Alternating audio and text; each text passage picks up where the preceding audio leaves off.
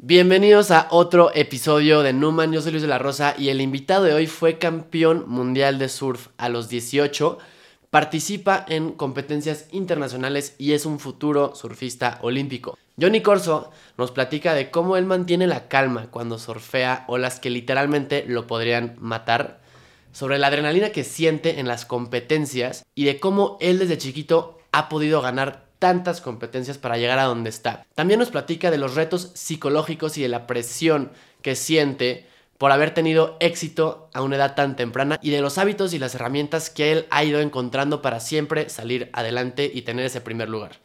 Con ustedes Johnny Corso, espero lo disfruten. Newman. El arte del cambio.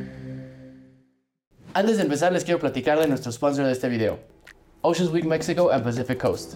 Es un evento que reúne a líderes ambientales comprometidos para hacer conversatorios y buscar soluciones innovadoras para los problemas sociales y ambientales que enfrentamos. Únete para apoyar este evento y promover la protección de nuestros mares. Somos la ola del cambio. Si quieres saber más, síguelos en Instagram en Oceans Week MX. Eso es Oceans Week MX en Instagram. Y ahora sí, vamos al episodio. ¿Listos? Aquí el Johnny Corso, ¿cómo estás, güey? Bienvenido, cabrón. Bien, bien, eh, un gusto estar aquí contigo, todo muy bien, gracias. ¿Llegaste hoy? Eh, sí, de hecho llegué apenas en la mañana Ajá. a dar un tour acá por la ciudad antes de los Panamericanos. ¿Cuándo, cuándo te vas? Mañana. Qué bien, güey. ¿Y de dónde, de dónde vienes? De Puerto Escondido, de mi casa. Ahí vives, ¿no? Sí, sí, sí, ahí me la vivo. Justo está, te estaba diciendo que estábamos viendo tu documental de, de tu, pues un poco de tu carrera, güey, de tu travesía, de tu desarrollo profesional como, como surfer, güey, y me, me interesa mucho, o sea, empezaste, naciste en Texas, ¿no? No, de hecho mi papá es de Texas. Tu papá es de ajá, Texas, ok. Y ya se mudó a Puerto Escondido a crear una vida de, de surfer porque él surfeaba. Ok, ok. Y mi mamá es de acá de la ciudad. Mm. Y se conocieron muy locos, se conocieron en... Mi mamá era bartender en un hotel. Ok, mi papá fue de vacaciones. A Puerto Escondido. que- ajá, a Puerto Ajá. Escondido y se quedó en el hotel donde mi mamá era la barista del hotel.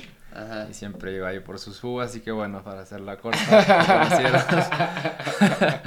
y de ahí Puerto Escondido. ya fue que se conoció a mi mamá en Puerto Escondido y ya crearon la vida ahí. Mm. Y yo nací ahí en Puerto Escondido. Mi mamá antes pues era, antes de estar ahí en, siendo bartender era gimnasta aquí. Mm. Así Órale, que qué loco. Ajá, ¿Y tu papá qué hacía? eh, su- surfeaba, surfista. En, en Texas. Fue, ajá, fue a Puerto Escondido con su hermano porque justo habían escuchado, era muy pequeño el lugar, habían escuchado de un pueblito de surfers que era muy escondido. Se fue en tren, Hasta allá era muy loco, en tren, ¿Cómo? autobús. Y su- Desde desde Texas Texas, a- sí. Y su tabla la, la puso así, me contó que era muy loco la travesía que se aventó. Calla. Se ¿cuánto fue con su se tabla, no, o sea, tiró como 36 horas, creo. Y con su tabla al lado. Ajá, ajá, ajá. Sí, una aventura muy loca y ya Puerto Escondido pues es un lugar muy pequeño. Así que bueno, ya de ahí los- Ahorita ha crecido, ¿no? Pero en Bastante. ese entonces me imagino que... bastante, no había nada. ¿no? Yo he visto fotos y era la playa, un par de cabañitas, unas torres de ahí, una de salvavidas y nada más. Es muy loco cómo ha, ha cambiado drásticamente. ¿Y cómo lo escuchó tu papá? O sea, ¿cómo... ¿De dónde salió, güey? No estoy muy seguro de esa parte, pero me- lo que me contó que él había escuchado de un pueblito en México de surfers que habían olas muy buenas y él quería conocer. Y su mamá quería que estudiara al colegio, como que no, no estaba muy de acuerdo con, con su aventura. Él se fue cuando, su primera vez creo que se fue a los 18 años. Conoció a mi mamá ya después, pero él ya había ido. Así que regresó y luego le dijo a su hermano. Y su, como que sus padres no estaban muy de acuerdo, pero él se fue a la aventura hasta que ya fue muy loco, que ya creó su vida ahí. Y sus papás pues no querían, obviamente, dejar a su hijo irse a México, un lugar en medio Sí, de la nada. En México, aparte que en ese entonces, pues, es mucho menos sabido, güey, ¿sabes? Sí, Ahorita, sí, pues, ya con la internet, pues, ya, pues, sabes más de cualquier lugar, pero, Sí. güey, fíjate que ahorita Sí, un niño se te vaya hacia a África, güey, ¿sabes? A un lugar como, pues, tal vez un poco Sí. menos... a la- ¿Y a los cuántos años ya fue cuando decidió de que ya me Eh, voy a Ya lanzar? después regresó a los 28, Ujú. ajá, Y ya fue que ahí se conoció con mi mamá, eh, fue con su hermano, compraron ahí un terreno Mm. Y ya les encantó a los dos, así que hicieron negocios entre los dos, construyeron la casa en donde yo estoy ahorita. Mm. Y sí, todo era baratísimo ahí construir. Y también se involucró en, en- con los salvavidas, ayudó mucho a la torre, que ahorita hay una torre principalmente, se involucró bastante, fue como que un icono ahí ahorita. Qué buena día. onda. Y luego, pues mamá empezó ya a cambiar su vida de, vivir sí, acá, ajá, sí. a estar ahí. Y ella empezó a surfear también, pero en. Ajá. Mi papá ajá. lo bordeaba y mi Ok, mamá en ok. Así que los dos deportistas y ya después eh, fue que llegué. que yo interrumpí la vida. Sí, y ya pues llegué. Oye, y tienes, tienes hermanos, ¿no? Tienes dos tengo hermanos. dos, tengo dos hermanos. mayores. Sí. A huevo. ¿Y cómo, o sea, cómo fue crecer en, en la playa, güey? O sea, yo, yo aquí, pues, o sea, yo crecí en la ciudad y pues así es mi historia y te podía contar mucho de, de, de, de cómo es que es en la ciudad. Me gustaba, o sea, íbamos mucho a la playa de chiquito, pero, güey, no sé, creo que es muy distinto el ritmo ahí, güey, ¿sabes? O sea, no sé cómo fue para ti.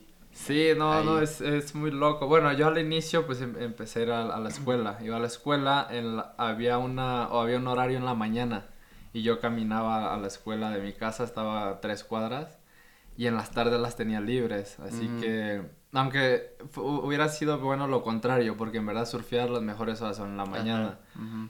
Pero dije, bueno, para sa- sacar la tarea, lo más importante, voy a surfe- voy en la mañana y surfeo en las tardes.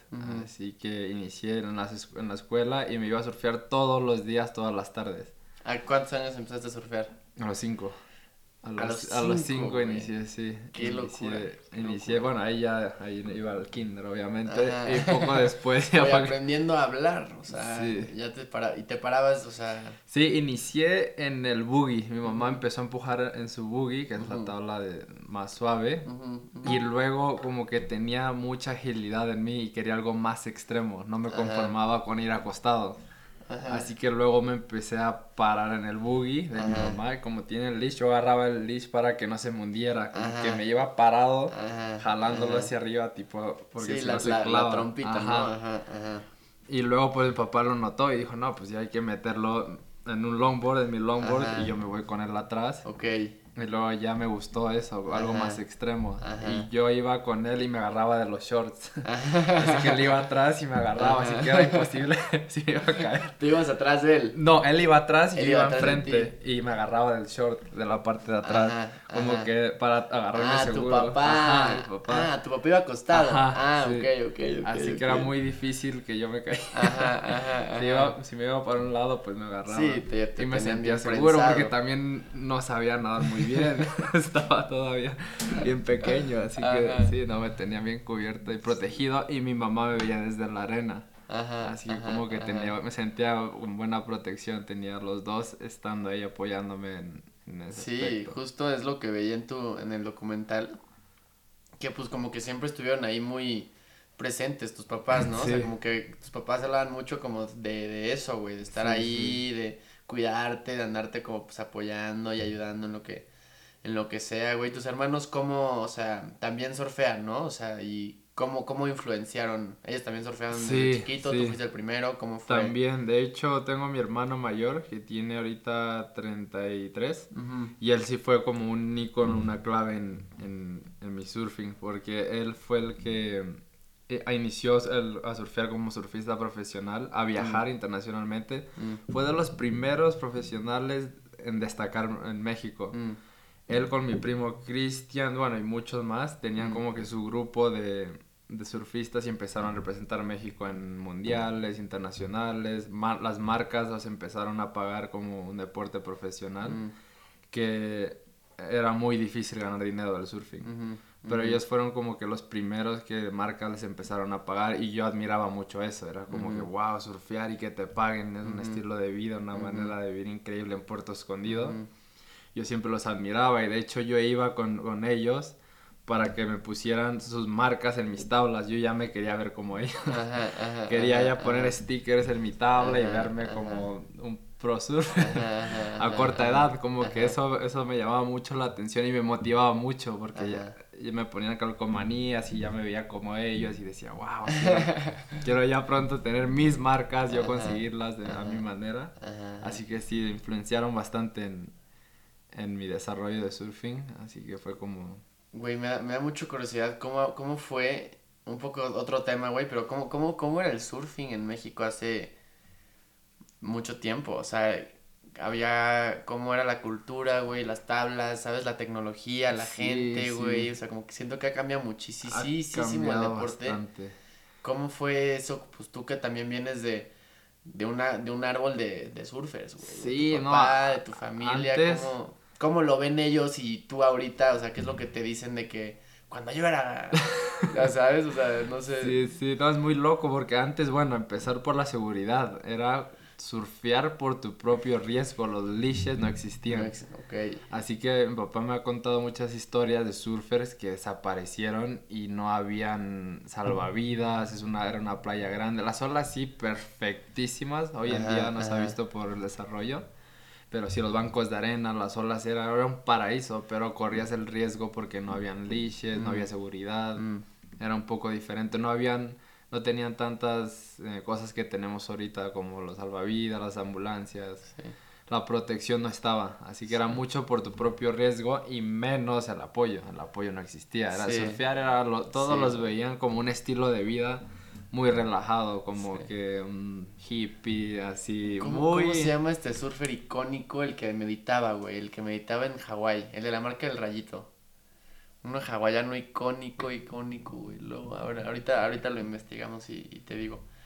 Este, pero sí, o sea, como que ver, ver cómo, cómo ha cambiado el deporte, güey, en, en los años. Sí, bastante. es que ahorita, pues, es, es, un, es un pedo, la neta. O sea, con todas las redes sociales se ha popularizado muchísimo las playas, güey, ¿sabes? Eh, creo que hubiera sido muy interesante ver como pues era surfear antes. O sea, como que a mí sí, me, hubiera gustado mucho. ir a igual. playa, güey. A mí me llama la atención eso de, del surfing anteriormente y donde yo vivo. Es muy loco la historia de cómo inició. Igual, eh, bueno, el apoyo ni se diga, era como te digo era surfear por hobby o hacerlo como un estilo de vida tranquilo, o sea, era como un pasatiempo. Y qué loco cómo se ha desarrollado tanto de, de como era a hoy hacer un deporte olímpico. Olímpico, ¿qué onda con...? Fue Tokio la primera, sí, fue, ajá. Y aunque me impresiona que haya tardado tanto, porque el surfing es un deporte muy atractivo. Demasiado. Pero. Pero siento que era más como un hobby, güey. ¿Sabes? No como un deporte como con claro, claro, claro, sí. Poco a poco fue. Creo que ese cambio para hasta que se volvió profesionalmente. En deporte de high performance fue como tomó tiempo, ¿no? Como que tomó. Fue un desarrollo muy. Mm tardado hasta mm. que hoy en día, pues bueno, ya se dio. Pero sí me hubiera gustado de que se desarrollara más rápido y más rápido estuvieran las Olimpiadas, porque sí, a mucha gente le atrae y, y, mucho no tiene que ver contigo, es el mar. Así que mucho depende de eso. También hay que platicar de, A ver, hay que seguir con tu, con tu historia, güey, pero sí lo tengo aquí. lo tengo aquí anotado, eso de la suerte, porque está bien loco, güey. Pero a ver, entonces empezaste, tus jefes ahí estuvieron pues apoyándote, güey empezaste a surfear ya solo a los, ¿qué? ¿Ocho? ¿Siete sí, desde los, mi primera competencia fue a los seis, al siguiente año, sí es muy loco porque tengo una foto y era mini, mi papá me compró un longboard, mi primera tabla, un longboard mini, pero súper ancho, y surfeamos en Carrizalillo, que es una playa más pequeña y la ola se deshace. Así que no es nada como Cicatela o La Punta, que son las fuertes, sí. Y Ángel Salinas, un, un chico que hace torneos ahí, hizo el primer evento, Mini Juni se llamaba, y todos ganaban.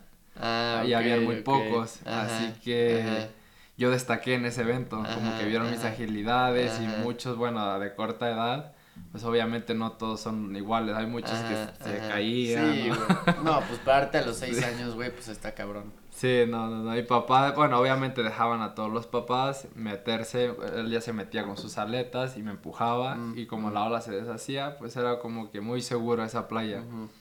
Y en ese evento, pues todos traían trofeos de primer lugar, primer lugar. Y ahí destaqué bastante. Y de ahí empezaron a hacer se llamaban los Revolcadero Histórico en Acapulco. Ajá. Ya empezaron a hacer ese tipo de eventos, pero los siguientes años yo ya tenía 8, 9, 10. Mm.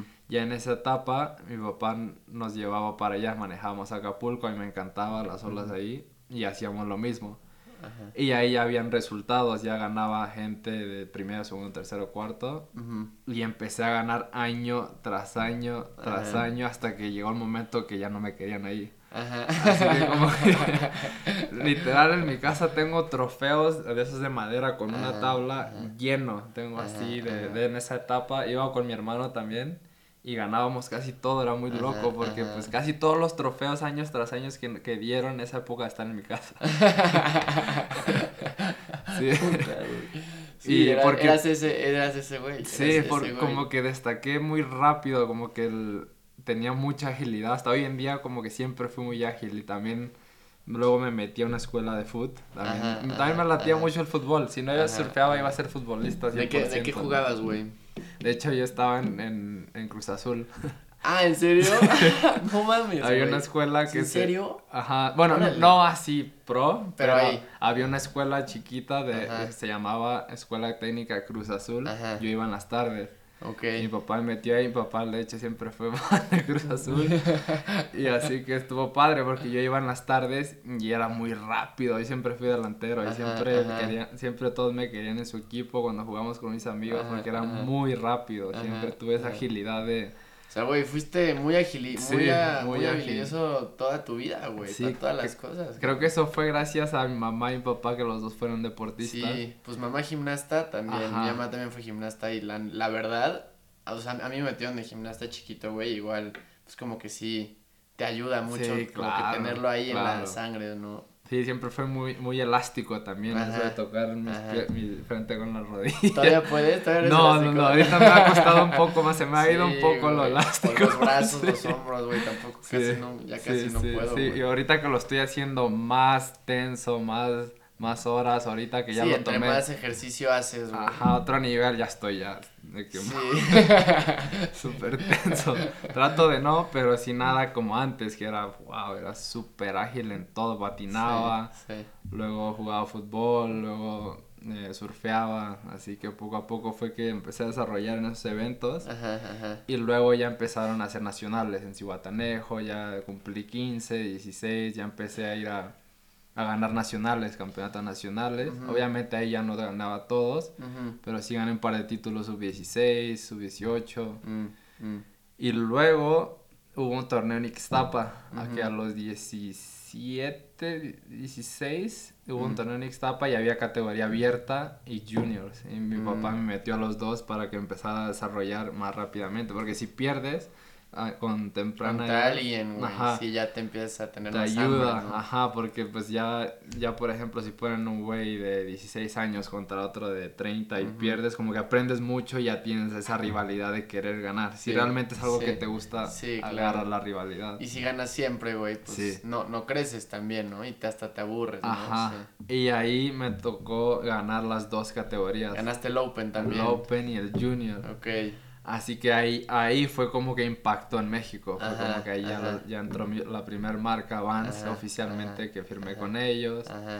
Ya empecé a trabajar con Oakley también más de producto. Ahí fue como que donde me lancé para arriba. Eh, Desde ese evento ya había ganado Huevo. un par de A nacionales. los 17, 6. 16, 17, Ok, no recuerdo muy bien. Ok. Pero entre esos dos años gané ahí. Ajá, ajá. Y ahí ya había gente ya mayor, como un, un güey que se llama Yuko Flow, mi hermano Ángelo estaba ahí, ajá. eh, muchos también dentro de México que est- habían destacado ya internacionalmente compitieron y tuve la oportunidad de ganar las dos categorías, así que fue como que habían nombres grandes en ese evento y fue como que un impacto ya en Sí, México también. sí. Oye, ¿qué me da curiosidad, igual para la gente que no conoce mucho del surf y de la competencia, ¿qué necesitas para ganar una competencia de, de surf? De entrada, ¿qué tipo de surf haces tú? Porque pues hay varias Sí. como categorías Sí, y sí, qué, ¿qué buscas tú cuando estás compitiendo? O sea, como para entender ahí el contexto un poco. Sí, el surf, se, bueno, lo puedes hacer de muchas maneras. Puedes iniciarlo a hacer de hobby, si quieres, es un deporte que lo puedes iniciar a cualquier edad. Mm, No ocupas tener cierta edad para hacerlo. Luego también está el, de- el surfing de olas grandes, que es, son días más extremos, es mucho miedo. Pero la, hay gente que nace con eso, que Sí. quieren con pulmones grandes, como que Ajá. quieren ya algo extremo y se van Ajá. directo ahí. Ajá. Y es lo único que hacen, corren olas grandes porque les atrae. Y luego está el surfing más técnico, que es donde estoy yo, de Ok. hacer maniobras. Es como el skate de X, X Games a, a de Ah. callejero, ¿ves? Como Ya, que ya, ya, ya, son ya, las ya, X. Games, bueno, son las rampotas Sí, así, diferencia bien de güey. trucos en la calle. Sí, sí. Ajá, como que los míos más técnico, más Ujú. maniobras. Sí me gustan las olas grandes, pero tampoco tan extremo como Ujú. Hawaii, Ujú. Jaws, Ujú, como ujú. esas olas. Pues es que eso está muy loco. güey. Sí, no, ocupas Bueno. mucho entrenamiento pulmonar, bastante, Sí, mucha sí. apnea y crecer con un desarrollo de pulmones, eso de apnea, todo es mental más Sí, que nada, estar tranquilo, tener como que ocupas ser un ser humano, un su- super ser humano para un superhumano, güey. no, No, manches, lo que no, entrenan, no, lo que entrenan esos güeyes. Oye, ¿y qué, o sea, sobre qué base ganas la competencia de, de performance?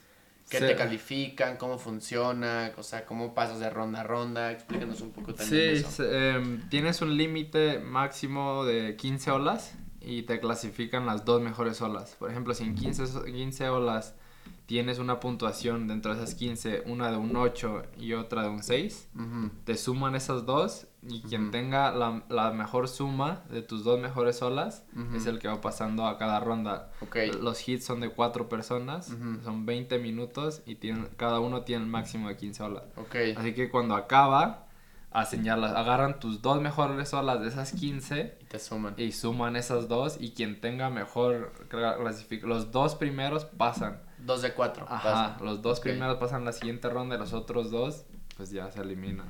¿Y cómo le hacen? O sea, porque pues es muy variable, ¿no? El mar y las olas, güey. Bastante, Hay bastante, que, o sea, ¿cómo, sí. cómo es funciona eso, güey? Ahí ya te basas mucho del- de la madre naturaleza, es como que puedes perder un título mundial, un pase a las olimpiadas, un pase a donde sea por el mar. Puede Sí. ser que ocupes una ola para tu pase olímpico y no te llegue, Pelas. ya fue. Es como que mucho la conexión que ¿Y tengas tú con ahí el cómo mar. le haces, güey? O sea, ¿tienes alguna conexión especial, algún truco, güey? ¿Crees en Mm. algo? ¿Crees en...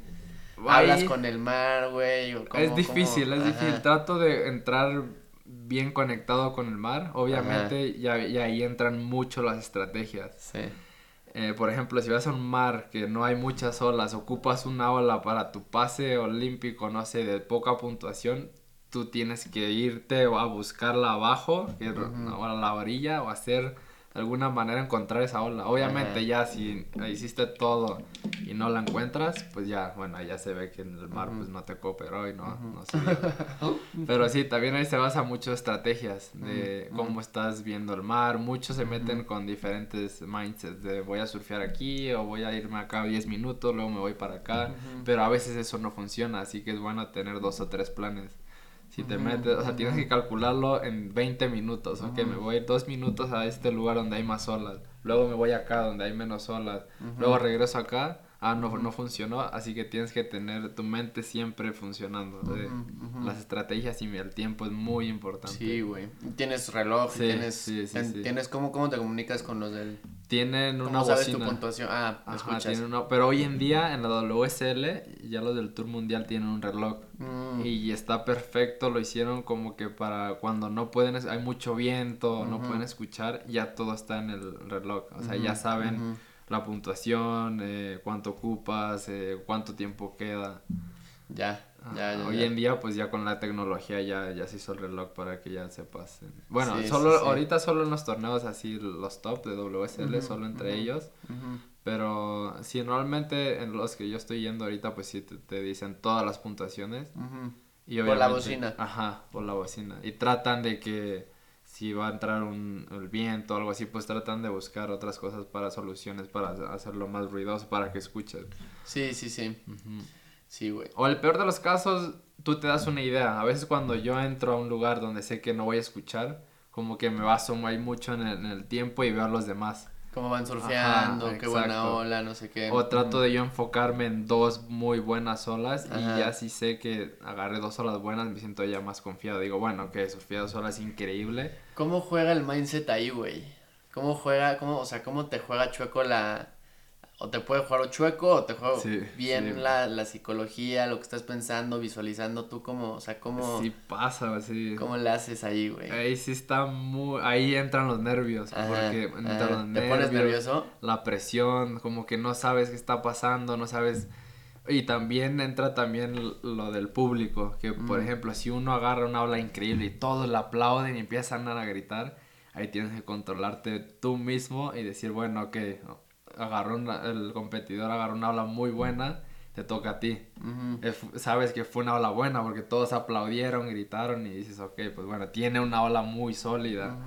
Ujú. Y ahí entra eso de que te tienes, no, tienes que tratar que, que eso no te afecte. ¿Y cómo le haces tú para eso, güey? No, ahí sí respiro, trato de respirar, estar en lo mío, de Ajá. enfocarme en, en mí, Ajá, porque ya si, si entran eso de nervios, depresión, te desenfocas y ya dejas que te lleve, se te va el tiempo y ya te quedas nervioso, te, en tu siguiente ola te caes y ya Ajá. se, te chingaste energía. Es como Sí, que sí. tienes que controlar mucho la respiración, Ajá. estar concentrado, tratar, tratar de que eso no te afecte en ti. Güey. Y ahí pues he hecho unos ejercicios de respiración que Ajá. aún en día hoy me cuesta entrar en esos, ese tema de nervios que también mucho tiene que ver contra quién te toca. Por ejemplo, nos conocemos entre todos y hay rivales fuertes, yo sé quiénes son mis rivales.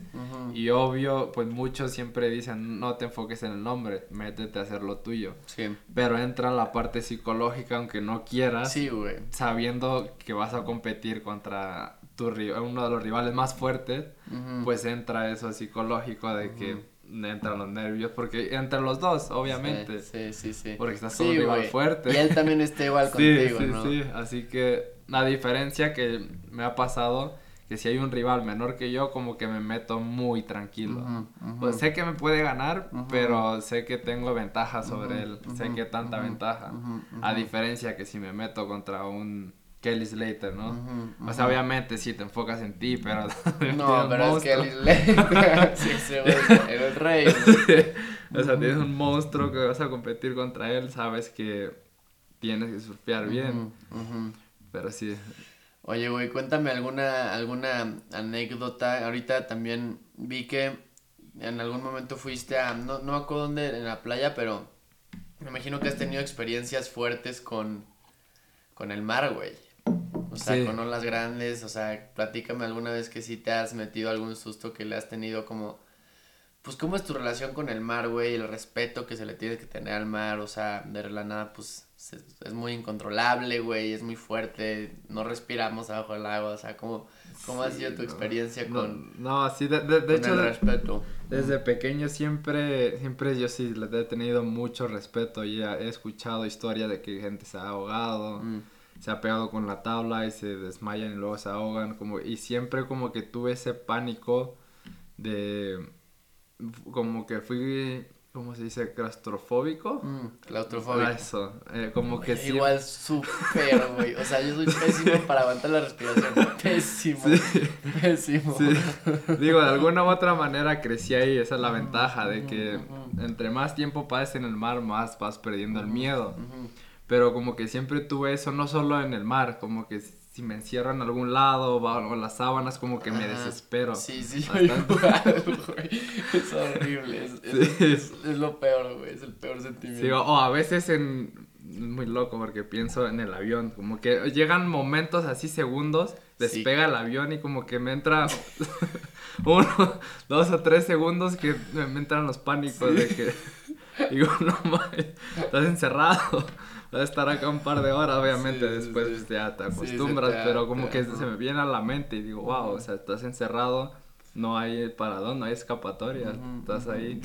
Y eso, eso me ha pasado en el mar. Han habido güey. momentos en, por ejemplo, en Cicatela, en Hawái, como en que entra eso psicológico también que tienes que controlar, de estar tranquilo. Porque entre más te paniqueas, más energía gastas. Y, y sí, o sea, no es muy recomendable paniquearte así y tratar de salir rápido. Lo más importante es relajarte, fluir con el mar, pero obviamente en esos momentos pues no quieres salir. Lo menos que puedes hacer es estar relajado, güey. Lo menos, güey. Sí, sí. ¿Y cuál ha sido alguna vez que digas y que hayas dicho, madres? De hecho, muy loco, porque en Barra de la Cruz, em, de hecho sale en el documental también, em, fui con mi papá y mi hermano. Y yo siempre que veían los sets, las olas más grandes, yo siempre remaba hacia atrás, hacia la, hacia la, arena. Ajá, y todos me decían, remale para adentro porque o la pasas o al menos estás cerca de pasarla o hay más oportunidad. Siempre me decían, y no sé por qué yo tenía eso, que siempre me iba a la arena. Siempre preferiría que me cayera la espuma ya un poco más reventada a que me cayera todo. la pared aquí. Pero eso, eso a la vez no salía muy bien porque a veces cuando me iba hacia atrás tienes más chance que te caiga la ola encima. Sí, sí. A veces sí funcionaba y a veces no. Y esa vez no funcionó. Me cayó literal, me alcanzó la ola. No. Así me alcanzó. Y mi ¿Cuántos hermano. años tenías? Tenía como 12. No. y mi hermano me dijo, vamos hacia, yo me acuerdo, me dijo, vamos hacia adentro, hacia. Mi papá estaba hasta adentro rémale, rémale, y no le hice caso y yo me fui para atrás, al lado contrario. Él la pasó. Te asustaste mucho. me reventó la ola, así no podía salir, estaba muy paniqueado porque mi papá ahí nos estaba checando, estaba con su longboard. Ajá. Y sí salían unas olas grandecitas, pero... ¿Cómo qué tan grandes? Ah, igual no gigante, como un metro, metro y medio. o sea, sí. tenían su tamaño, pero tampoco extremo. Ajá, ajá. Pero yo apenas estaba iniciando. No, pero güey, aún así. A las olas grandecitas. Es que es cabrón porque dices metro y medio y dices, ah, güey, es, así, o sea, es este pedo. Pero cuando estás acostado en el agua, güey, se ve como, ¿sabes? O sea, tú ahorita te paras y pues dices, a ver, me llega aquí la ola, pues no hay pedo. Pero si estás remándole, güey, ¿sabes? Se ve mucho más grande lo que es. O sea, como que te juega muy chueco ahí. Sí, y aparte, pues estar en el mar, o sea, estás con la energía del mar, hay corrientes, aunque la ola no sea tan grande, pero hay mucho pasando alrededor. Sí, sí, sí.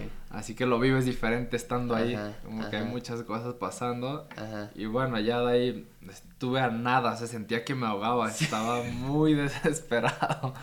Como que hay, hay... Es horrible. No podía. No sales, no sales. Y yo me paniqué al segundo que me cayó, ya inicié a wow. O sea, yo hoy en día, pues bueno, ya como que ya, ya sé lo que va a pasar, ya me dejo fluir un momento y obviamente ya después de ciertos segundos, pues ya doy para arriba. Sí, sí. Pero en ese momento, en cuanto me cayó la ola, yo que ya quería salir. Y yo obviamente apenas iniciaba la revolcada, era como que al inicio. Ajá. De ahí salí y ya mi papá se dio cuenta, mi hermano se dio cuenta y mi papá ya empezó a remar hacia mí porque venían otras atrás, pero ya estaba un poco, ya me había sacado un poco más la ola. Así que ya llegó mi papá, me puso en su longboard, me salí pero sí fue un sustazo que me llevé. Y desde ahí me ha bloqueado un poco porque desde ahí agarré miedo de surfear olas un poco más grandes. Más grandes. Porque entró ahí a lo mental de que, no, un susto pues no es fácil superarlo. Ajá, ajá. me costó mucho superar ese susto porque ya después traía eso en la mente, de, de esa desesperación y eso de que me pude haber ahogado ahí, acortado. Así que como que hoy en día a veces también cuando siento que no la voy a pasar, todavía tengo eso que Todavía, todavía. todavía. Así que esa es como una barrera que me ha costado superar de olas ya más grandes. Como que desde allá he tenido ese miedo pequeño de... Güey, es que es horrible. O sea, es que te sientes completamente impotente, güey. Sí, Porque son en... O sea, dices, güey, no puedo hacer nada, ¿no? O sea, es tanta agua. O sea, ¿qué, ¿qué olas dirías que es la que más dura y más respeto, más grande, más peligro has Pues está Jaws, eso es ahí en Peaje, en Hawái. ¿Surfeaste Jaws? No, no, no, no, no. Ah, no, no, no digo que tú, que tú has surfeado, que tú ah, has surfeado. que yo he surfeado, pues Hawái, en Pipeline. Me ha tocado. ¿Surfeaste Pipeline? Sí, competí ahí. No. Competí ahí. sí. Sí, competí. bueno, en la competencia pues todo salió bien, pero ahí sí entré con nervios. Es la más peligrosa del mundo, ¿no? Algo así leí. Sí, es ¿Por qué? Ah, no sé si Tahiti con Chopu eh, o Pipeline. Porque Pipeline tiene cuevas abajo y Mm. gente se ha des- desaparecido ahí en las cuevas. O sea, el riff Ujú. tiene cuevas así de que te metes, te noqueas y la gente se, se mete ahí adentro, se queda ahí atorada. Es un riesgo muy, muy pesado. Gente ha salido, pues se han cortado mm, la piel, les han roto huesos, la cabeza. Por eso muchos surfean con casco. ¿Tú por su surfeas con casco? No. No, no me siento seguro, pero lo, lo voy a empezar a hacer. Ajá. Como que creo que me va a dar más seguridad. Sí. Las veces que he surfeado ahí, y aparte también toma mucho, es mucho mental, porque cuando vas a bajar la ola, ves que se empieza a chupar así el, el coral. O sea, se empiezan a hacer hoyos por el coral, así. ¿Qué tan, qué tan, qué tan bajito Eh, está, eso, güey? eso es lo psicológico, porque tienes espacio, obviamente Ajá. no tanto. ¿Cuánto? Mm, pon tú que...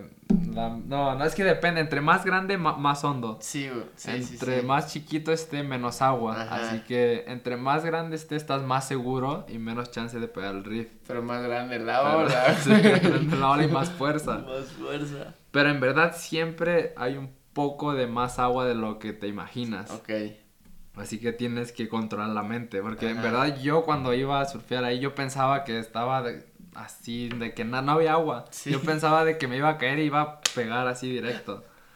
Y en verdad no. ¿Y ¿Te y- caíste en alguna sí? Eh, Sí alguna pegué, vez? sí, por suerte no me raspé tanto, pero sí unos rajoncitos leves. Y es puro coral. Es puro coral, pero ahí tienes que aprender a caer también, como que ahí yo caía de lado, como que trataba de no penetrar así completamente, me tiraba y apenitas quería entrar. Ajá, sí, como que así.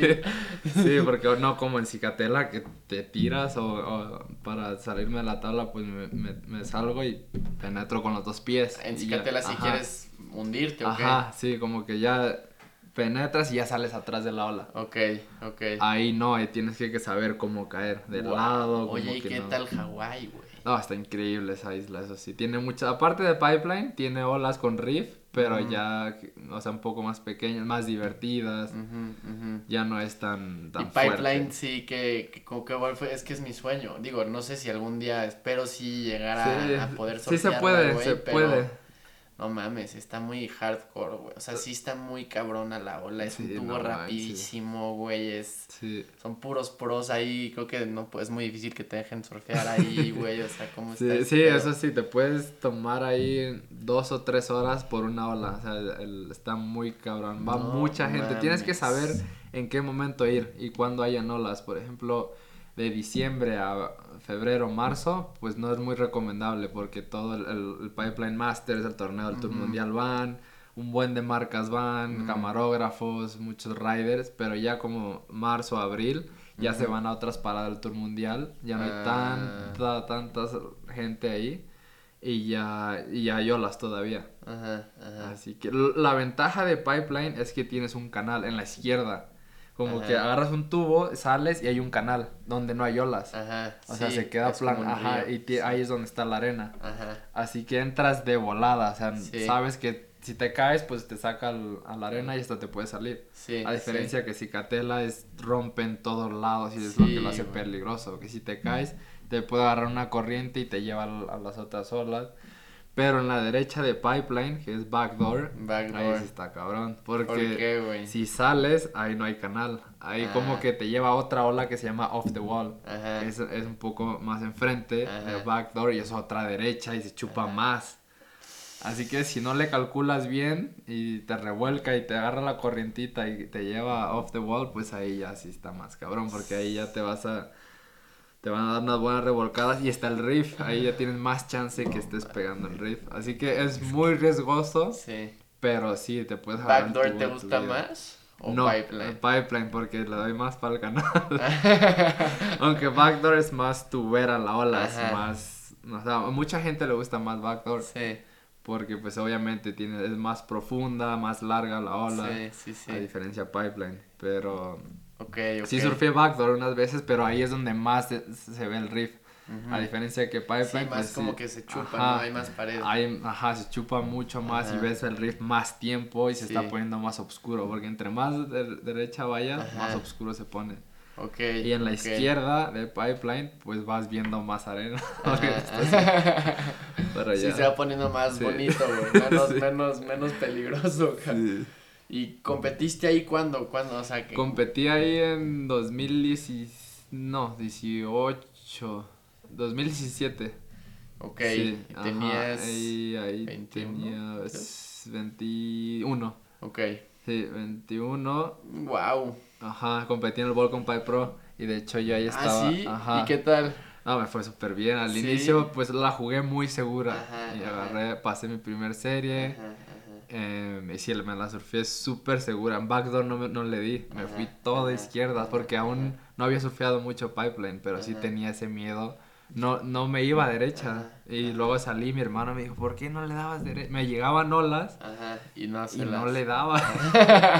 Que tenía ese miedo de, nos tienes mucho respeto a esa ola, tienes que respetarla mucho porque, y también perder el miedo. A la vez es bueno surfear pipeline sin miedo, porque entre más miedo tienes, hay más probabilidades que te pase algo, porque lo atraes. ¿Por qué? Lo estás atrayendo, lo estás pensando y estás surfeando muy seguro. Lo, Mm. lo ideal es sol- soltarte y ya si te pasa algo, pues bueno, como que ya es inesperado. Y si lo más importante es surfear tranquilo, surfear sin, sin eso en la mente, porque si no, no te vas a divertir, no lo vas a pasar bien, te caes y te pones tenso, como que lo ideal es eso, tenerlo en mente, pero no mucho, como Mm. que entrar con una mentalidad como si estás surfeando en un lugar de arena, obviamente no, pero tenerlo al mente como si estás surfeando a otro lado.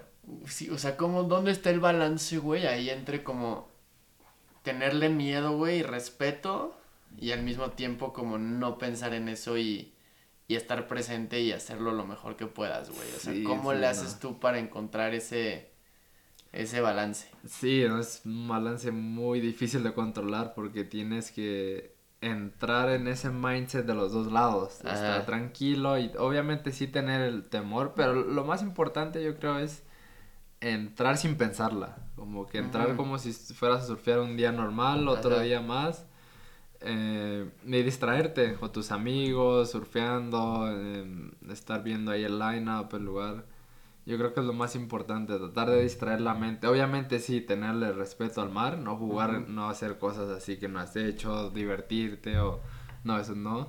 Ajá. Así que tener como que respeto, pero entrar sin tener un mindset que te va a pasar algo, sin expectativas. Sin expectativas, Sí, güey, surfear huevo. creo que es lo más importante. Sí, güey. O sea, ¿cuándo, ¿cuándo dirías que es como cuando mejor surfeas? ¿Qué, ¿Cuál es el, el mindset que tienes cuando neta dices, güey, estoy rompiéndola así bien cabrón de que... Mm, A mí sí me gusta tener como que entrar con la mentalidad de me- mejorar algo diario. Como que Ah. siempre trato también de ir mejorando. Obviamente a veces pues sí, entro sin a relajarme, a surfear así nada. Pero a mí en lo personal sí me gusta tener un poco de esa presión de querer surfear mejor que alguien más, que mis ídolos, los que he admirado bastante. Entro como, como que con ese, con ese mindset de, de querer me- mejorar día a día. Así Ajá, que ahí es cuando yo mejoro eh, bastante, como que teniendo eso, a alguien de, de rival en la mente, como que quiero ganar a esa persona, tengo que surfear así. Y cuando empiezo ya a entrar en ese switch de que estoy surfeando como esa persona mejor, ahí es cuando Ajá. mejor surfeo. A huevo. O sea, como tener, como visualizarte Ajá, haciendo algo que no, puede, no puedes hacer todavía, Sí, güey. sí, sí. Ok. Y ahorita, ¿quién es esa persona? Pues he admirado a bastante gente, por ejemplo, pues Kelly Slater, obviamente por sus títulos mundiales, lo que hace, eh, su técnica de surf, eh. Julian Wilson es un güey australiano también, ya no está en el tour mundial, pero me ha gustado mucho su surfing, como que en, en ese tipo de gente me baso mucho siempre que estoy surfeando. Ok. Trato de surfear como ellos, em, obviamente en las técnicas, veo videos de surf antes de surfear y me meto con ese mindset Mm, de lo que vi en sus Ujú. videos de surf, trato de ponerlo en prueba en mis sesiones. ok. ¿Y te grabas? O sea, ¿cómo, cómo, qué, qué técnicas usas para mejorar, güey? O sea, Sí. ¿cómo, cómo, ¿cómo vas traqueando tu, tu desarrollo? Eh, mi papá me graba, de hecho trato de ir todos los días, obviamente a veces no, pero la mayoría de veces hay camarógrafos en la playa o a veces me llevo uno, trato de tener uno diario la mayoría de las veces conmigo Así que lo, ideal es eso, grabarte y ya después regreso a, a mi casa, lo ponemos en la tele y ya veo, veo ¿Y tienes algún coach o alguien o tú eres tu propio...? Al inicio mi papá. Mi papá he estado con él bastante tiempo. Me ha ayudado bastante en mejorar muchas técnicas. Ahorita ya estoy con un coach ya más avanzado. Y ya estamos ya mejorando obviamente ya a detalle todo. Sí, güey. Y obviamente también tengo un coach técnico que ahorita ya estoy tratando de para las técnicas. Eh, a cada torneo que voy pues ha ido a la mayoría de las olas y ya me dice los, los pequeños secretos de, de, cada ola. ¿Y como cuál sería un secreto de una ola? O sea, que... No hay tal cual secretos, pero hay como estrategias y cosas que podrías hacer para mejorar. Okay. Por ejemplo, em, ahorita que fui a Ixtapa hablé con él. Ajá. Y una de las cosas que me decía eh, cuando las olas son pequeñas, me decía remal en un ángulo.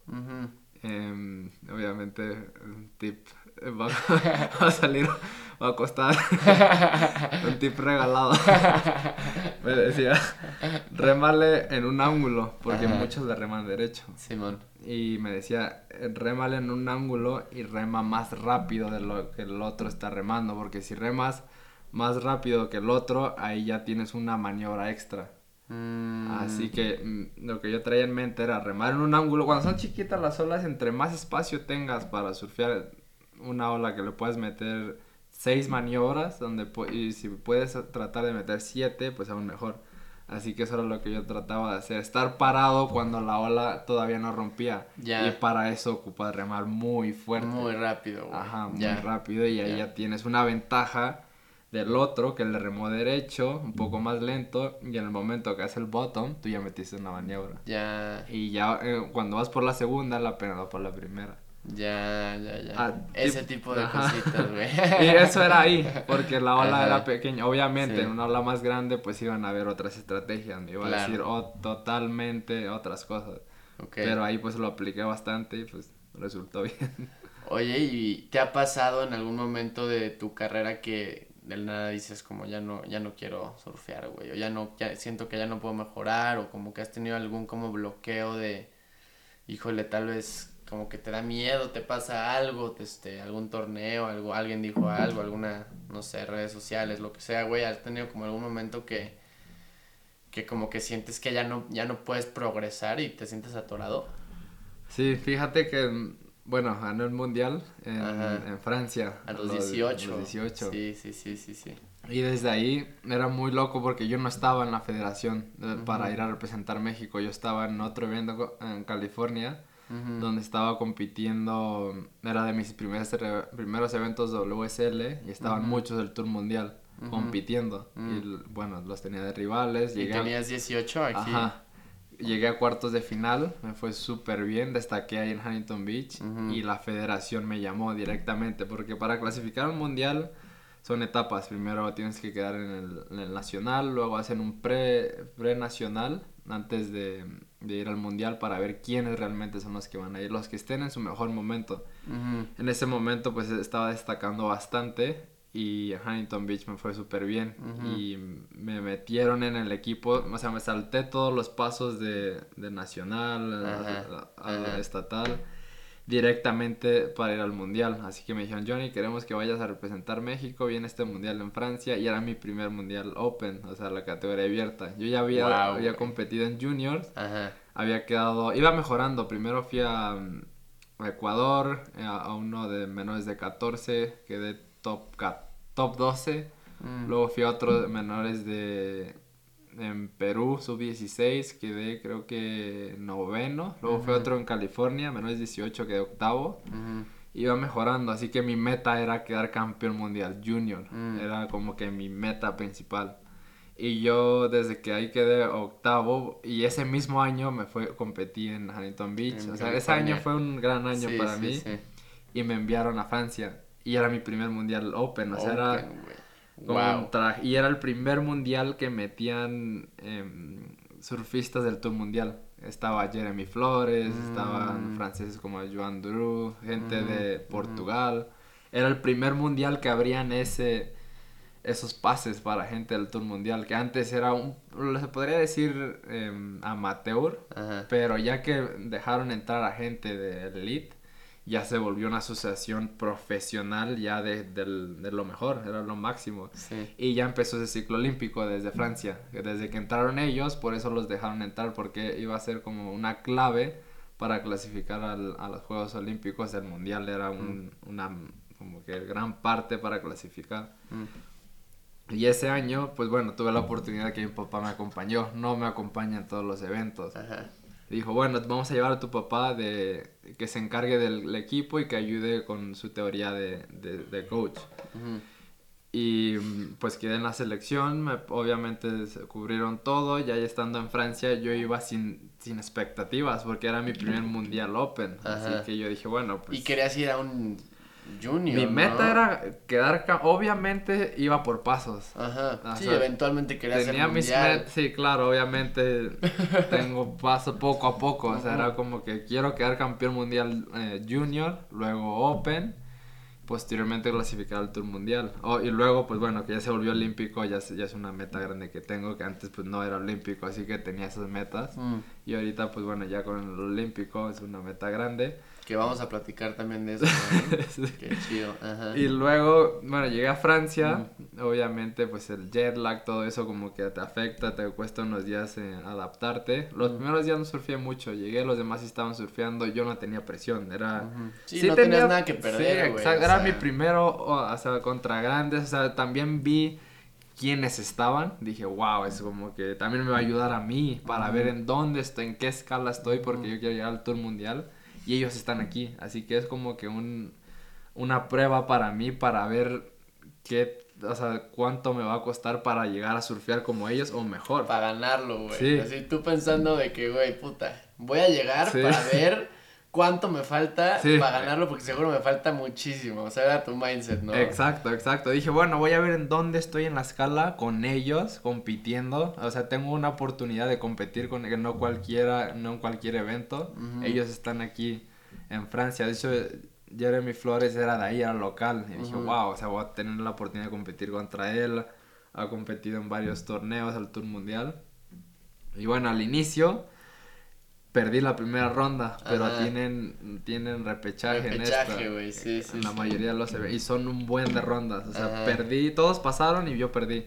Así que luego luego pues entró esa presión, ahí sí ya me empecé a presionar y dije, "No, no, pues no, me invitan." La primera, güey, sí. Me invitan a formar parte de representar México, todos pasan y según el que estaba más más destacado en el año pierden la primera ronda. Y ya mi papá me dijo, "No, pues eh, surfeas, me dijo, no pasa nada, no tiene nada que... Siempre me decía eso, no tiene nada que perder, ellos son los que tienen mucho que perder. huevo, contra y, Ajá, y ya en el siguiente hit, em, ya mejoré mi mindset, ya entré como que más relajado todavía. Dije, bueno, pues ya voy a surfear y hacer lo que, lo que hago. Entré y eso me ayudó mucho, no tener presión. Me conecté muy bien con el mar, estaba muy conectado las olas se pusieron pequeñas, a mí me gustan ese tipo de olas, como que eran muy similares a lo que yo surfeaba. Así que de ahí empecé a conectar muy bien con el mar serie, pasé esa serie y ya como que empecé, los demás pasaron, pasé otras series, un buen, eran 12 rondas. Y ya... Madre, ¿en un día? No, no, no, no, no, eran, son 8 días. Ah, 8 días de competencia. y ya vas pasando rondas, ya llegué a los octavos y los demás ya habían perdido y yo era el último que quedaba. Así como que ahí ya cambió todo. Ajá, ajá. O sea, tú pasaste todo para seguir, como que te volviste a colar al ajá, torneo, exacto. Sí, ya regresé eh, a, la ronda principal y los demás ya habían perdido. Y también, bueno, ya tenía esa presión de que ya todos me decían, oye, pues está en ti, o sea, tú eres el único que queda. Todo México, pues ya me empezaban a, a decir, bueno, vamos con todo, nos representas, eres el único que queda. Y aún así, con toda esa presión me ayudó mucho porque entre sabía que me había llegado tan lejos sin presión y mi papá igual me lo decía, me lo decía. Igual me decía, un evento grande cambia tu vida, o sea, puede ser este. Así que sigue haciendo lo que sabes hacer. Y bueno, ya en llegué a semifinal y pasé a la final en en un día estaban increíbles ese día, se pusieron Las olas, perfectas, las ajá. olas de izquierdas, a mí me gustan de izquierda. Ajá, Bueno, ya estando en la final, ya yo era feliz, ya aún menos presión. ajá. Ya Sí, me güey. decía, no, pues ya lo lograste. Ya era una medalla histórica para México, Ajá, era, ya, ya no tenía presión. Cuarto Sí, lugar, yo era feliz, ya, ya había hecho un récord, ya, ya estando en la final. Qué chido, qué chido. Y en la, en las semis estaba, me tocó contra Jeremy Flores y Joan Duru. O sea, dos franceses y yo. O sea, Ajá. eran ya de tres. Ajá. Y no, pues estando ahí en ese hit era como que, wow, o sea, tengo a dos locales, esto va a estar muy cabrón. O sea, Ajá, esos güeyes son de elite. Ajá. Y ya estando en la final, mm, pues bueno, le gané ahí a Jeremy Flores, pasamos el otro francés y yo. Ajá. Ahí fue como que ya me la empecé a creer ya así, cabrón. Dije, bueno, ya saqué a Jeremy Flores, ya había sacado un par de brasileños fuertes también. Ajá. Pero el rival más fuerte de la competencia era Jeremy Flores, ¿Es, obviamente. es, es francés? Es francés y sí, sí est- estuvo muchos años en el Tour Mundial, muchos años. En esa época estaba peleando por un título mundial. Estaba muy bien rankeado. Se acaba de retirar hace dos años. Ya no está en el Tour Mundial, pero en esa época pues sí era como que alguien que los ojos de todos estaban en Sí, esa es época. alguien que seguramente Ajá. eventualmente iba a Y estaba, bueno, era, era de ahí, o sea, vivía ahí, aparte yo sabía que iba a ser muy fuerte de vencerlo, o sea, aparte de todo lo que ya había hecho, vivía ahí, Ajá. y tenía dos locales. Ajá. Y ya pasando ese hit, menos presión, dije, bueno, ya saqué un nombre muy fuerte, un, un exponente pesado de acá. Sí, ya, ya hice mi punto, Sí, güey. ya. ¿no? ya estoy. Y en la final entré todavía sin menos presión. Ajá. Menos, cada vez era menos y eso me gustaba. Como que Ajá. yo ya, ya entré así a, a soltarlo todo y ahí fue cuando más me conecté.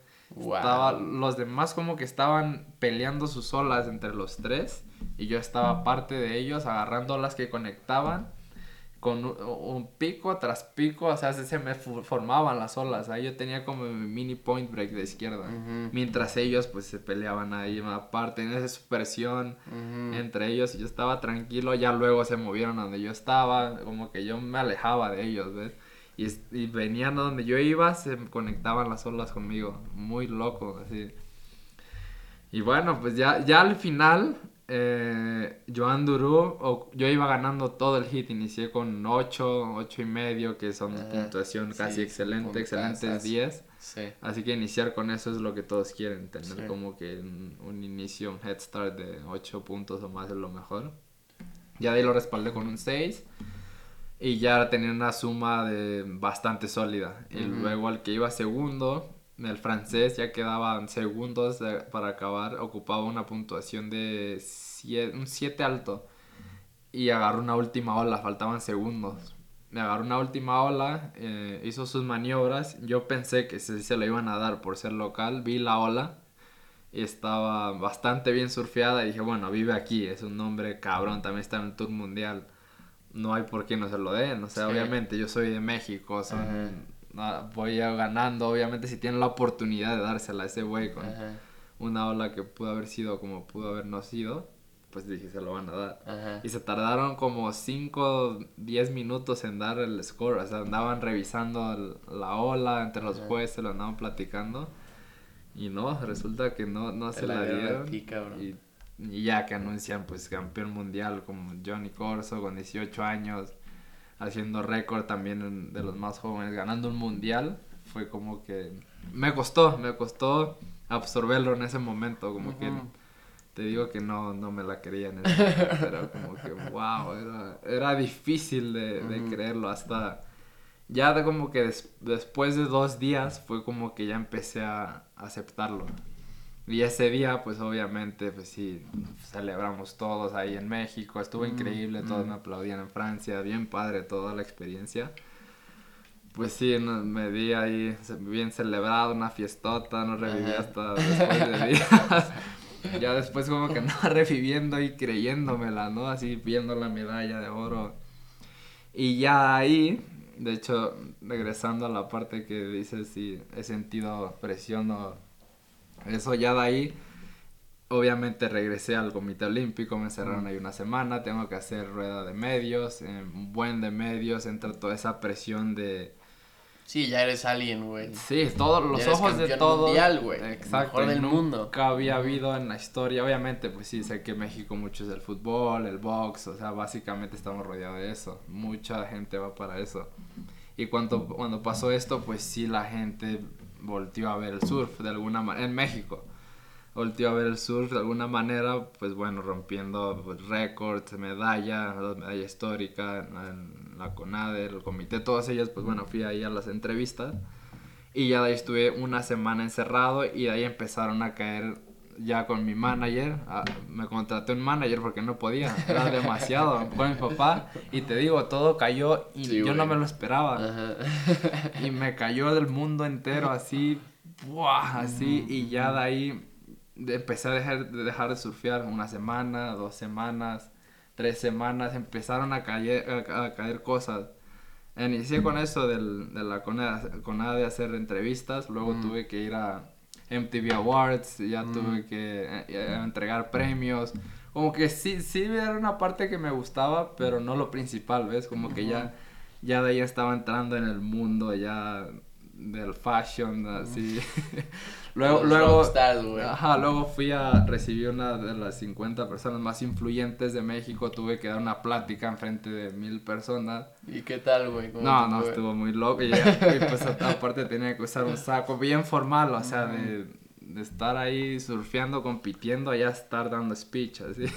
Sí, güey. Frente de todos. A otro lado, por completo. Ajá, y bueno, mi manager me ayudó bastante a, obviamente, a, a ver quiénes sí y quiénes no, a manejar todo ese tipo de medios. Tuve que hacer muchas entrevistas, cerré contratos con muchas marcas como Powerade, Coca-Cola, iba, iba ya directamente a hablar con gente, los dueños de esas marcas.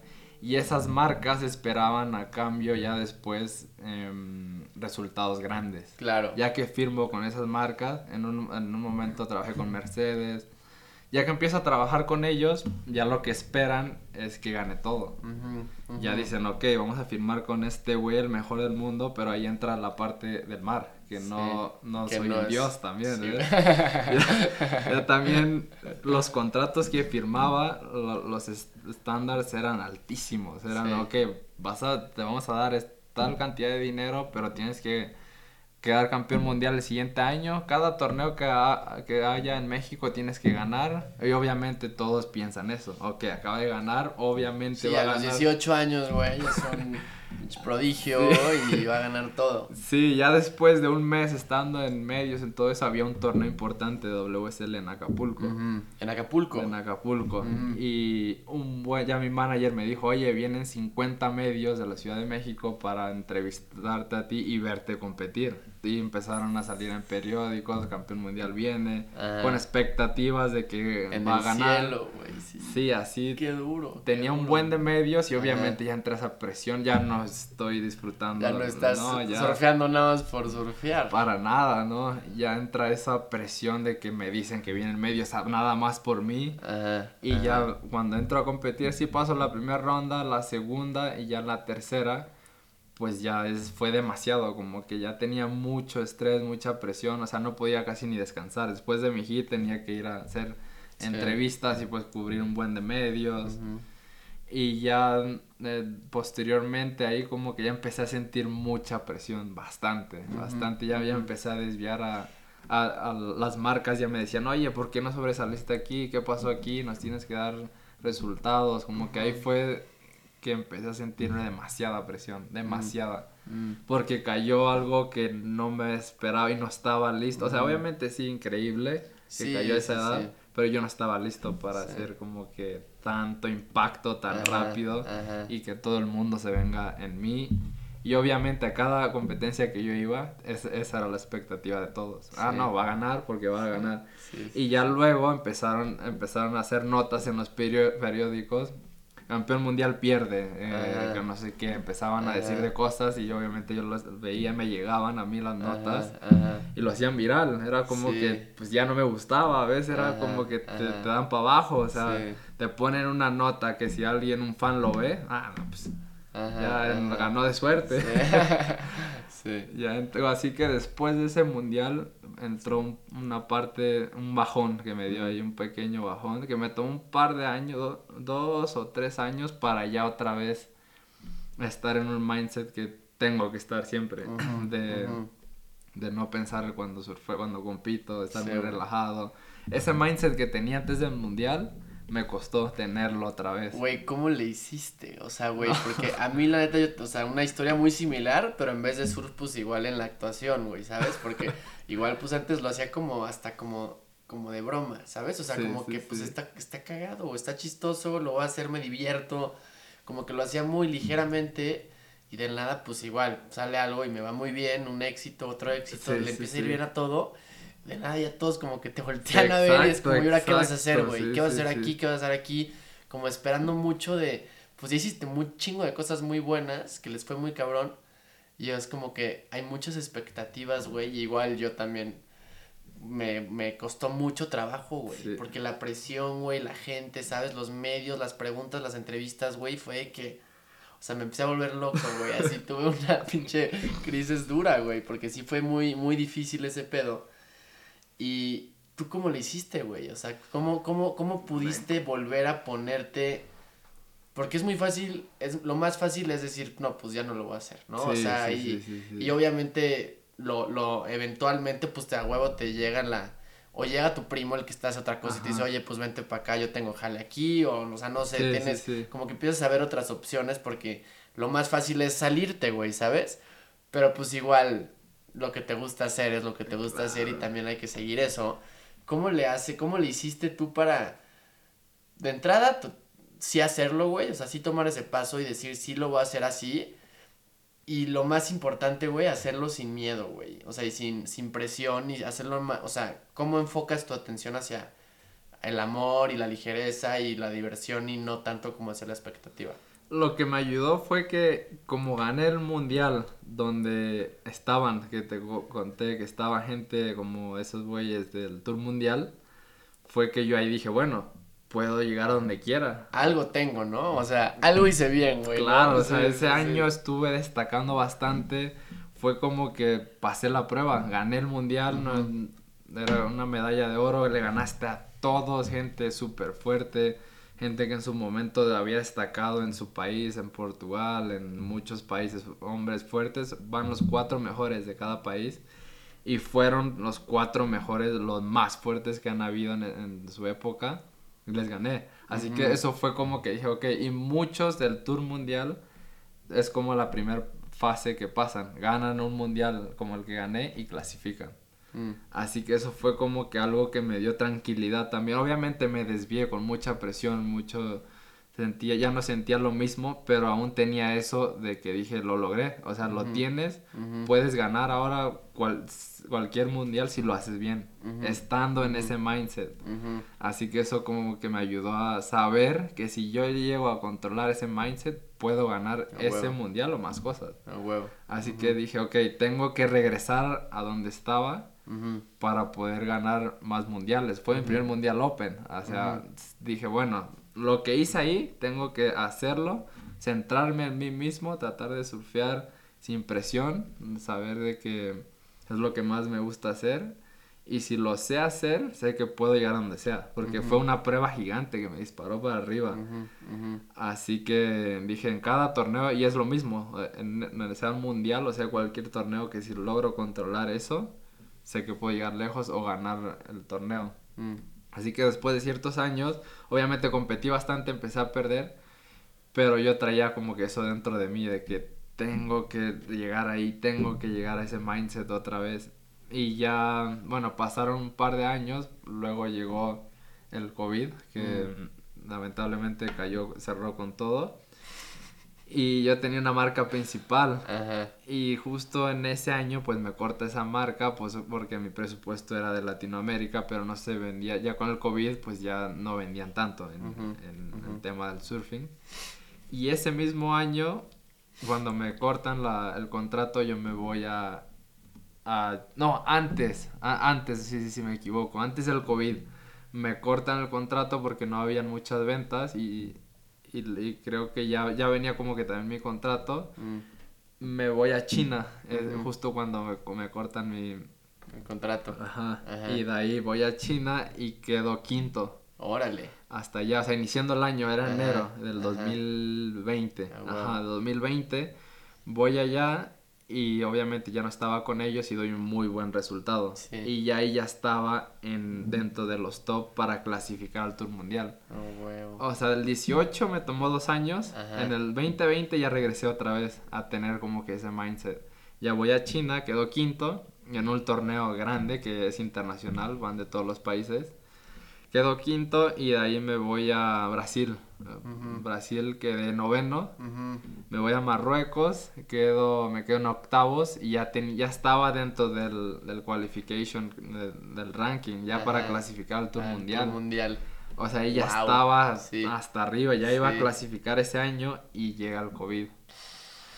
Y ahí fue como que también un pequeño como que stop. Ajá, ahí dije, no, ajá. pues ese año que ya iba a clasificar, ya había pasado todo de lo mental, ya había ya te regresado a ser yo. Exacto. estás arriba. Mi marca Ajá. me dejó y, y sobresalí. Y como que también me que- querían que regresara con ellos. Como que ya, ya estaba otra vez iniciando de nuevo.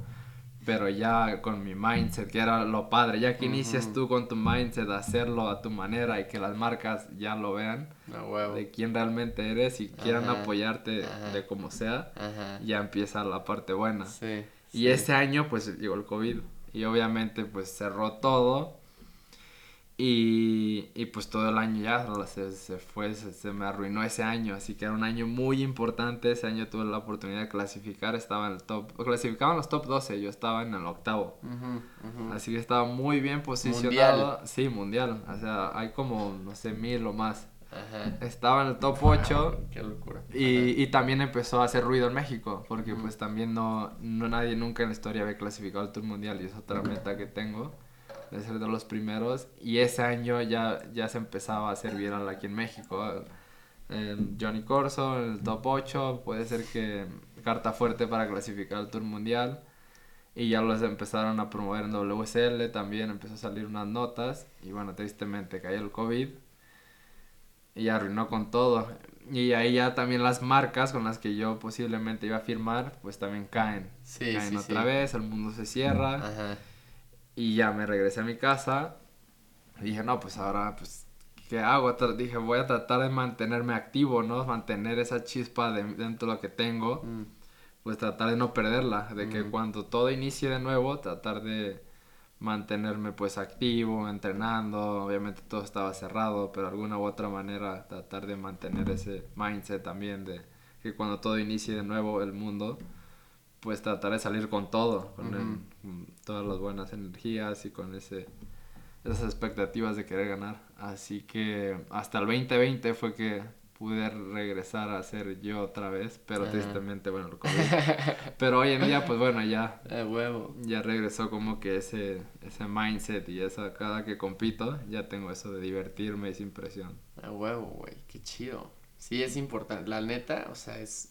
Creo que es lo más importante. Siempre, o sea, paso número uno es divertirte. Sí, sí, sí. No, Si no te diviertes, güey, no lo hagas. Sí, sí, Para de sí. hacerlo porque no estás, no vas a sacar nada de eso. Aunque te paguen dinero, lo que sea que estés haciendo, si no te estás divirtiendo, no, no estás creciendo, no, o sea, no te estás divirtiendo. Eso sentía así, como que me empezaron a pagar y, se, y empecé a sentir mucha presión. Las marcas con las que estaba eran, era demasiado, o sea, era...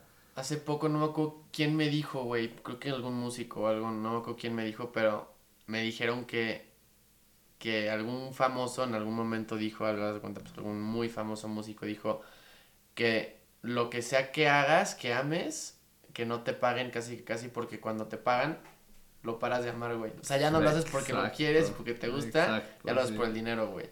Entonces ya te, ya te para de gustar y es un, es un desmadre. Sí. Oye, y platícame ya nada más para cerrar el, el camino para París, güey. Sí. Las Olimpiadas del Claro. 2024. ¿Qué, qué necesitas hacer? ¿Cómo vas? ¿Qué, qué, qué, cuáles son los pasos a, a seguir? Sí, para- para sí, llegar? de hecho los primeros Juegos Olímpicos fue en Tokio 2020, Ujú, ajá, ujú. y ahí el Mundial de 2019 en El Salvador me quedé cerca, ahí fue por el mar, ocupaba, cierto, ocupaba una puntuación, dos puntuaciones y el mar se puso no llegaron. Así que Mm. básicamente podría decir que gracias al mar, pues no, No, no, no la armaste. no lo logré. Sí. Así que no fueron mis habilidades, fue lo bueno. Así que obviamente aprendes de tus errores, pero obviamente con el mar es muy difícil ajustarte. Así que bueno, el, el- el nuevo camino, ahorita estoy yendo a los Panamericanos. El, Mañana te vas. Ajá, mañana. ¿Dónde Y- son? En Panamá. Ok. En Panamá y ahí inicia el primer ciclo para hacer las clasificaciones. Ahí Ok. una de las etapas son los Panamericanos. De ahí vienen, de ahí clasificamos los de octavos de final o mejor. Ujú. Los dos mejores por país clasifican a Santiago los Panamericanos de todos los deportes, que son, si no Mm. me equivoco, en noviembre de este año. Y de ahí los finalistas, los dos, eh, clasifica, ya tienen su pase directo a París. Esa es una manera. La segunda es en el Mundial que va a ser en, en mayo, en El. Salvador, que estaré yendo también después de acá. Así que hay dos etapas en las que puedo clasificar este año. Es teniendo oro por equipos en, en el Mundial. Mm. Y de ahí eligen, a- eligen los dos mejores rankeados por país para ir también a, Ok. a Tokio. Ok. ¿Y cuál es tu tira ahorita? Es Chile, ¿no? Me imagino. Chile, Chile y el Mundial. Ok. Que de hecho cuando gané en Francia, en- con los puntos también pudimos ganar una medalla por equipos y quedar en cuarto lugar. Nos dieron una medalla de cobre. Así que si los demás los hubiera ido súper bien, yo creo que tenemos el potencial de, de tener oro en, por equipos. Así que este año pues creo que llevamos un equipo fuerte. Es la tirada también. Ajdan Sí, en equipo te dan ajá. puntos. Sí, y el siguiente año también hay otra clasificación, el mismo mundial antes del... Ah, no, estamos... No, sí, el siguiente año antes de los Juegos Olímpicos va a haber un Sí, mundial tiempo. Y ahí ya es individual. Ahí ya los mejores rankeados, los dos mejores por país, tienen su cupo olímpico para París. Así que hay tres etapas grandes para clasificar. Puta, pues mucha suerte, cabrón. Así. ¿Dónde te podemos ver? ¿Cuándo, ¿cuándo son ahorita los Panamericanos? ¿Qué Ahorita son compiten? del 21 al 29. De abril. Yo compito como por el 23, 24. Ok. ¿Y De dónde te podemos ver? Hay live stream, creo que es Pan American Surfing Association. Ok, Algo así. va. Ajá, pero Pues sí. ahí voy a estar, güey. Voy a estar Se echándote porras. A huevo, a huevo. Oye, pues muchas gracias por venir, No, cabrón. ti, qué chido. por el tiempo. Eh, qué chido, qué buena plática, toda madre. Y pues ahí tendremos que ir a agarrar unas solitas después, Sí, cabrón. claro, ya que seguro. regreses a, aquí a Oaxaca, la pasamos bien, ¿eh? Sí, seguro. Está, cabrón. Bien. Gracias, ¿eh? Nada. Muy bien. Pues. Y antes de que se vayan, les quiero platicar de una empresa que acabo de conocer que creo que les podría interesar. Se llama Seminat. Seminat es una empresa que otorga maestrías tanto nacionales como internacionales y también otorga becas de hasta el 75%. Así que si están interesados o interesadas en conseguir una maestría en México o en el extranjero, les dejo aquí toda la información para que lo vayan a checar. Y pues muchas gracias por quedarse hasta el episodio, espero lo hayan disfrutado y nos vemos para la próxima. Escucha Geek Hunters, el podcast de negocios y tecnología de Grupo Expansión. Apps, ciberseguridad, innovación, videojuegos y cómo se mueve el dinero del mundo tecno en Geek Hunters. Escúchalo cada jueves en todas las plataformas de podcast.